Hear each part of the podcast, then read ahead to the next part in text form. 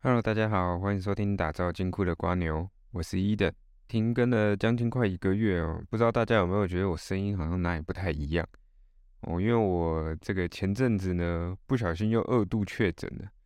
那这次确诊呢，跟之前第一次确诊的时候的状况呢，有一点雷同，但是没有第一次那么的严重。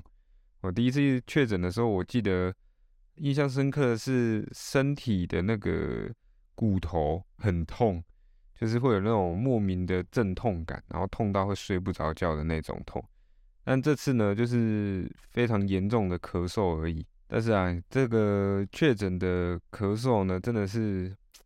算是那种猛爆式的咳嗽，只要咳一下呢，就完全停不下来，而且都咳到吐出来的那种。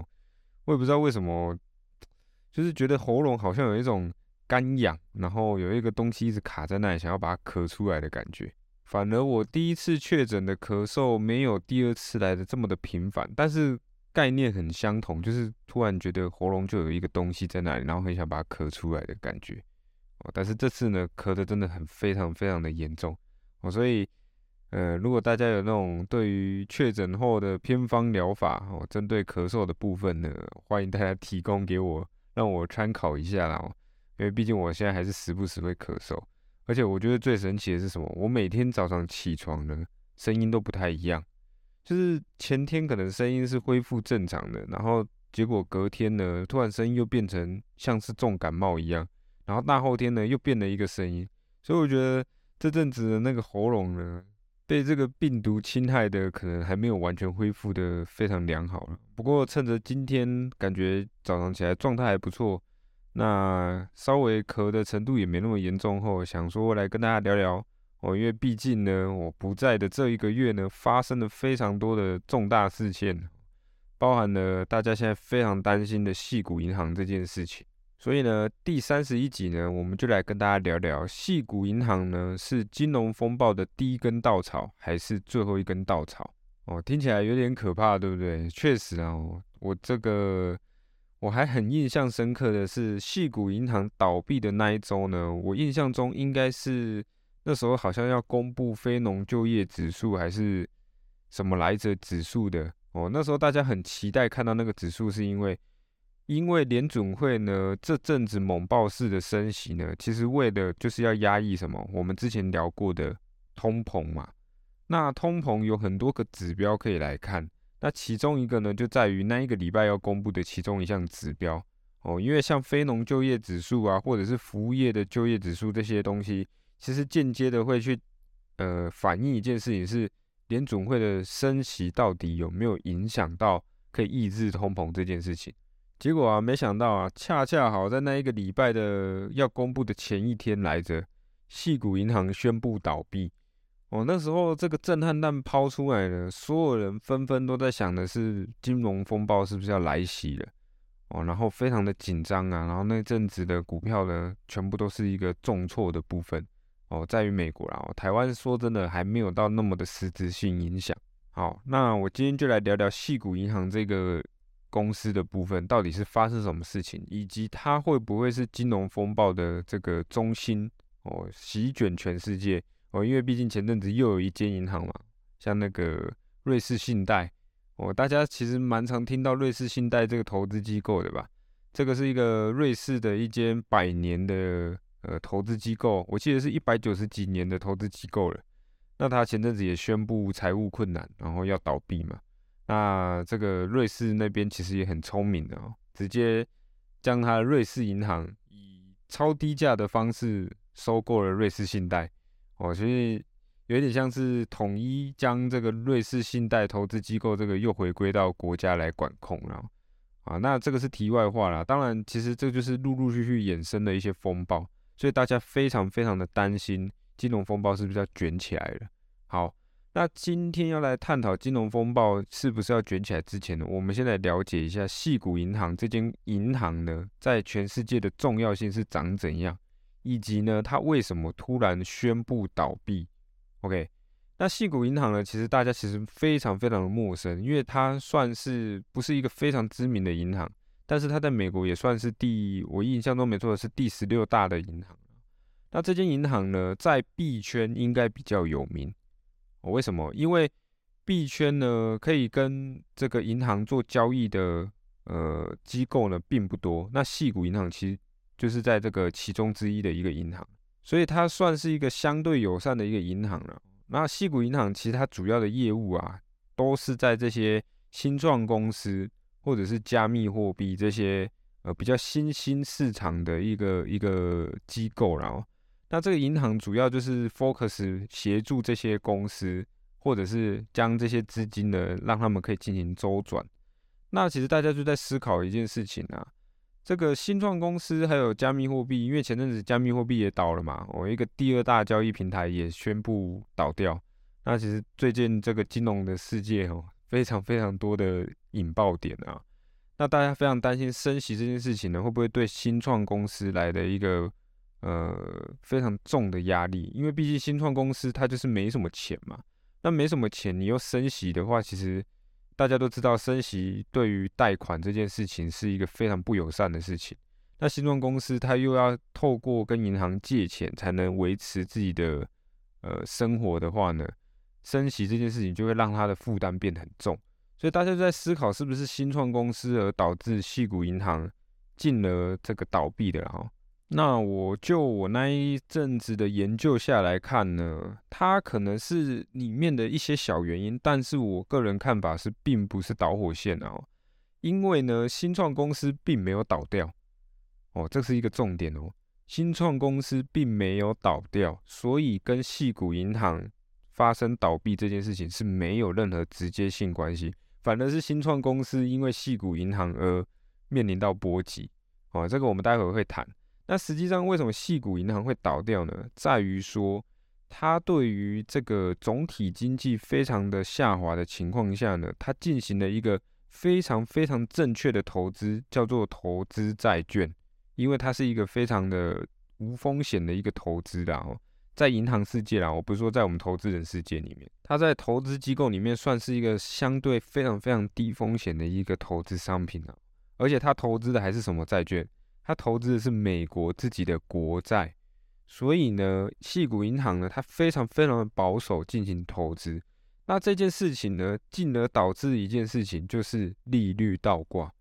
那利率倒挂是什么呢？利率倒挂其实简单来讲，就是呃，我们今天所有人都会把钱存在银行，那银行会支付我们存在它银行里面的利息嘛？哦，像是有一些比较活存利率高的，可能可以给你一个二点多趴。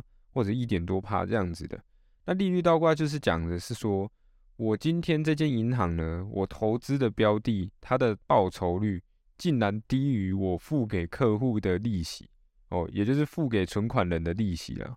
那这样子其实简单来讲，就是公司发不出薪水给投呃自己的员工了。所以利率倒挂这件事情呢，其实是一个非常非常严重的一个事件。那这个其实利率倒挂会引发所有金融机构呢进行崩溃，但为什么这一波呢只有细谷银行先行宣布倒闭呢？就是因为它投资的我们刚才说的非常非常低风险的一个东西叫做债券，但是就是因为它投资债券太过于保守了，以至于呢它的报酬率呢真的是一个入不敷出了。所以啊，其实这个例子呢恰恰也证明一件事情：我们投资人如果太过保守呢，其实也不是一件好事情。哦，OK 啊，这题外话了。好，那回到这个细谷银行的部分哦，所以因为它利率倒挂这件事情呢，导致它入不敷出，它必须要怎么办？它必须要卖掉它手中的债券，才能维持它资金的供应嘛，对不对？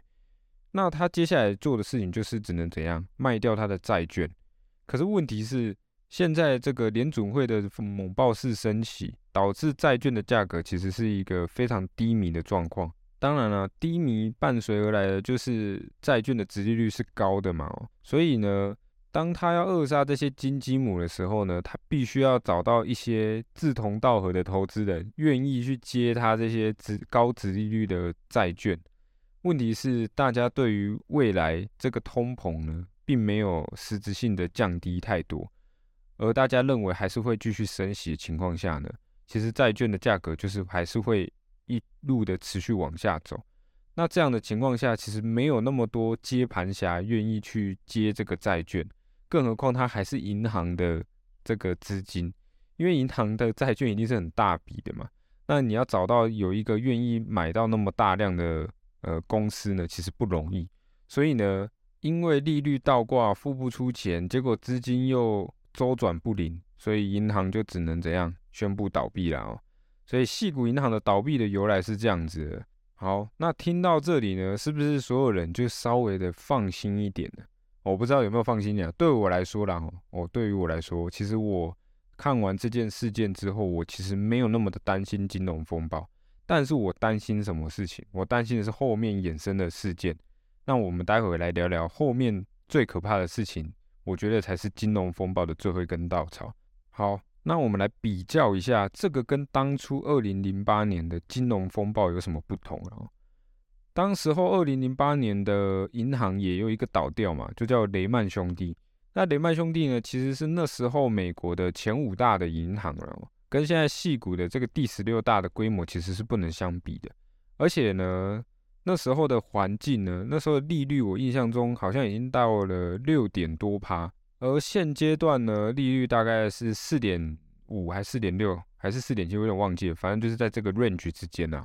那这个环境之下呢，其实，嗯，规模也好，利率环境也好，其实都还是有所不同。而且最重要的一个点是什么？雷曼兄弟的倒闭呢，其实不是因为雷曼兄弟自己风险控制不良，还有投资操作不良而导致的。而在于说，那时候在雷曼兄弟倒闭之前呢，整个道琼美国指数呢，其实就已经跌了迷迷冒冒了，大概我记得已经跌二三十 percent 去了。而且那时候最重要的引发的危机是次贷危机，也就是房贷的事情啊。那时候这个美国的泡沫呢，其实是在那个房贷的包装。那时候大家都缴不出房贷了啊，然后结果还可以把房贷又包二胎、三胎、四胎，一直这样包来包去的。然后最后银行呢？受不了，因为根本就收不到钱，全部都是呆账，全部都是坏账，所以雷曼兄弟就宣布倒闭了。那这次细谷银行不是细谷银行，其实严格来讲算是他们自己的操作不当。那他们操作不当，你说真的有错吗？他们真的只是为了避险，所以去买了债券，结果没想到引发了利率倒挂这件事情。所以严格来讲，还是算是操作不当。那操作不当的情况下呢，代表的是他是自己导致自己倒掉。而不是客户导致它倒掉，呃，前一波的雷曼兄弟事件是客户导致它倒掉，而细谷银行则是自己把自己搞垮了。OK，所以两者差异在这里。那所以对于我来讲呢，我认为细谷银行呢算是第一根稻草，也就是开始卷起这个金融风暴的第一根啊。那为什么会这样讲？原因是因为哦，美国这次为了救细谷银行，他做了什么事情哦？我们现在实质看到的作为呢，是他出手拯救了所有钱卡在细谷银行的投资人也好，或者是存款人也好，甚至新创公司，他就是让大家都可以把钱领走。但是，细谷银行今天会倒掉的原因，来自于整体的金融大环境是不利于银行生存的，所以它倒掉了。那今天美国只救了细谷银行，你能难保下一间细谷银行会不会出现吗？而且更何况它是第十六大，那十六大以下的呢，会不会也像细谷银行一样，就是宣布各式破产？那其实前阵子就是有瑞士信贷也宣布它倒掉了嘛，对吧？虽然它也是被救起来了，但是其实呃这两件事件就是一而再再而三跟我们告知的一件事情，就是大环境不利于银行生存啊。而其罪魁祸首呢，就是联准会的猛暴式升息。但是大家接下来就发现一件事情，这跟我之前某一集聊到联准会升息升得越猛越好，有一点违背这个原则了，对吧？因为今天我们要解决的东西是什么？是通货膨胀，而通货膨胀只能靠着联准会猛暴式的升息来达到将通膨抑制并且降低的一个方式。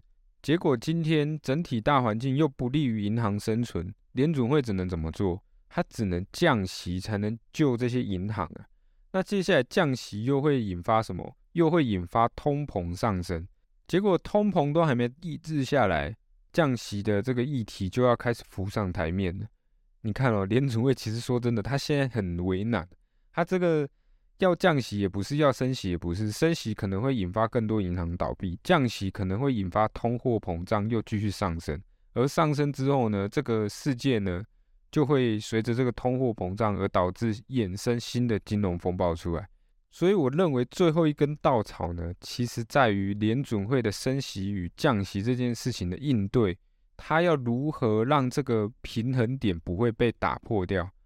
如果一旦破掉了，最后一根稻草就是那一次的最后一次的降息或升息。所以啊，各位投资人呢，或者是各位这个现在在收听这个的观众呢，其实你们要意识到一件事情。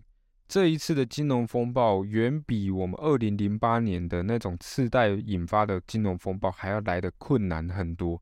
它要解决的议题呢，非常非常的难，因为它现在的两项选择题都没有办法解决任何一件事情，解了一个衍生新的下一个，所以这个很考验联准会他们的应对的智慧啊。当然啊，这不是危言耸听啊，老实说。因为其实我今天看到了这个联准会的出手哦，不是联准会出手更正，美国的出手，他救了细谷银行这件事情，我觉得他真的已经是无能为力，他只能做到这样子的程度，他才能勉勉强强不要走升息或降息这件事情，就是说他还没有让联准会来介入这件事情，由美国政府提前先遏制的这个细股银行导致的这个股牌效应，但是说真的。真的有用吗？我们必须要等到这一次联准会他做的事情，他做了升息或降息之后衍生的新的一件事件后，我们才能知道到底这个金融风暴是不是已经开始形成了。好，那跟大家聊了这么多恐怖的事情呢，大家应该也想要知道我现在的投资策略是什么，对吧？老实说，今天不管金融风暴要不要形成。其实对于我的投资策略来讲，我依然看重的还是资金的控管，也就是资产的配置。现阶段呢，说真的，你说台股它是一个高点还是低点？大家其实有眼睛都看得出来，相对高点嘛，对吧？所以相对高点的情况下呢，我的资金会大量投入吗？不会。所以今天我资金没有大量投入的情况下呢，这个金融风暴会第一时间烧到我的资产吗？未来可能会，但是现阶段投资的角度来讲，并不会这么的严重，对吧？所以啊，我今天的投资策略会因为细股银行倒闭而改变吗？并不会啊，因为我的策略就是透过资产配置来保护我自己的资产嘛，对吧？所以其实不管今天发生什么事情，我们的策略如果是正确的，我们的策略如果是呃可行的，不管发生什么事情，其实对我们的伤害都不会那么的大。而以我现阶段来讲，一定是更多的资产留在手中，等待的就是更进一步的投资的机会嘛。虽然说每一次金融风暴都是重新洗劫财富的时候了，但是我们要有命活过那个金融风暴啊。所以大家啊，其实要真的很留意一件事情，就是你今天想要投资，完全没有问题，非常的正确，我非常认同投资这件事情。但是你要非常的谨慎的看待你的资产这件事情。唯有能在投资市场呢活下来的人呢，其实才能有机会成为赢家。所以前提是你要学会活下来，再来学会怎么当赢家，而不是一开始就想要自己马上成为人生胜利组或者是成为赢家。先学会保护自己的手段。所以呢，拥有自己的投资策略呢是非常非常重要的事情。而我也希望呢，大家在投资这条路上呢，能尽快的找到自己的投资策略。